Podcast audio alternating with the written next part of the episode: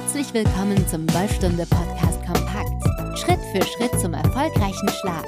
Kurz und knapp erklärt von PGA Professional Markus Bruns. Gemeinsam mit Golfamateur Christoph Speroni.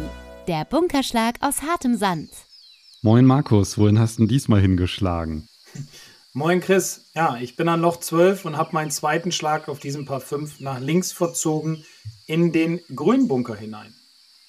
Beschreib mal die Balllage. Die ist hart. Der Bunkersand ist sehr hart. Der Ball liegt oben auf. Es ist wenig Sand drin. Ja, das ist die Balllage. Knallharter Boden, wenig Sand. Und wie planst du jetzt deinen Schlag? Jetzt gucke ich erstmal, wie hoch ist meine Bunkerkante, über die ich hinwegspielen muss. Und in diesem Fall ist sie sehr flach. Dann gucke ich, wie weit habe ich es bis zur Fahne und habe circa 20 bis 25 Meter noch zur Fahne. Danach überlege ich dann, wie ich den Schlag ausführen will und welchen Schläger ich nehmen möchte. Wie hast du dich denn jetzt entschieden? Ich habe mich für einen Chip aus dem Bunker entschieden. Dazu muss ich nicht unbedingt immer das Sandwedge nehmen. Ich könnte auch, wenn ich es, wenn man es in der Tasche hat, das Gap Wedge nehmen, den Schläger zwischen dem Sandwedge und Pitching Wedge oder auch das Pitching Wedge, damit ich den Ball flach aus dem Bunker herausspielen kann. Und wie bereitest du jetzt diesen Chip aus dem Bunker vor? Das erste, was ich, das erste, was ich immer mache, ist, ich gehe raus aus dem Bunker und suche mir eine kahle Stelle, also einen harten Boden und mache Probeschwünge an dieser Position, um mir das Gefühl zu geben, wie es sich im Bunker anfühlen sollte oder wird.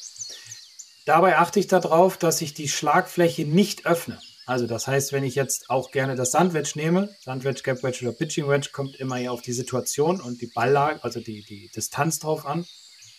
Bitte nicht den Schläger öffnen, denn das führt immer dazu, dass die hintere Kante zu früh in den Boden kommt und der Schläger abprallt. Ich setze also auch dann gleich im Bunker den Schläger natürlich, so wie er gebaut ist, an den Ball an, damit der Bounce ja, mir hilft, den Ball gut herauszubekommen. Des Weiteren achte ich natürlich darauf, dass ich auch hier, wie bei vielen anderen Schlägen, Probeschwünge dann sozusagen so mache, dass ich auch die Ballposition simuliere, und in diesem Fall sollte der Ball mittig leicht rechts liegen, denn ich möchte einen direkten Ballkontakt haben. Wenn ich nämlich zu früh in den Sand hineinkomme, würde der Schläger abprallen. Ich würde den Ball nicht sauber treffen, eventuell toppen und er würde viel zu weit übers Grün hinausschießen. Wenn du dir jetzt das Gefühl erarbeitet hast, wie gehst du konkret vor? Dann gehe ich jetzt in den Bunker wieder hinein, ähm, darf natürlich im Bunker den Schläger nicht auf den Boden aufsetzen, bevor ich den Ball geschlagen habe gehe jetzt an den Ball ran, ich mache keine Probeschwünge mehr im Bunker, richte mich jetzt so aus, dass ich gucke, dass ich die flachste Stelle der Bunkerkante nehme. Das muss nicht immer unbedingt der direkte Weg zur Fahne sein, könnte auch ein bisschen weiter links oder ein bisschen weiter rechts sein.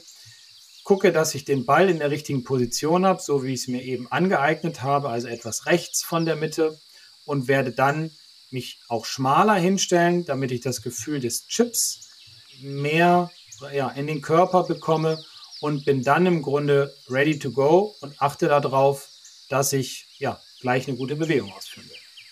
Hast du noch letzte Kontrollpunkte?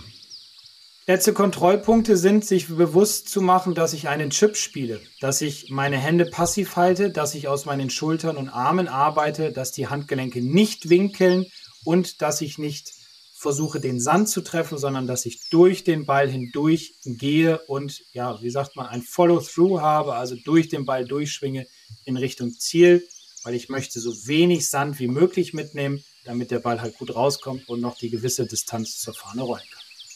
Mit welchem Gedanken leitest du jetzt deinen Chip aus dem Bunker ein? Die Hände sollen stabil bleiben. Dir hat die Folge gefallen? Wir freuen uns über deine Bewertung. Vergiss nicht, in die Podcast-Beschreibung zu schauen. Dort findest du weiterführende Videos und Tipps.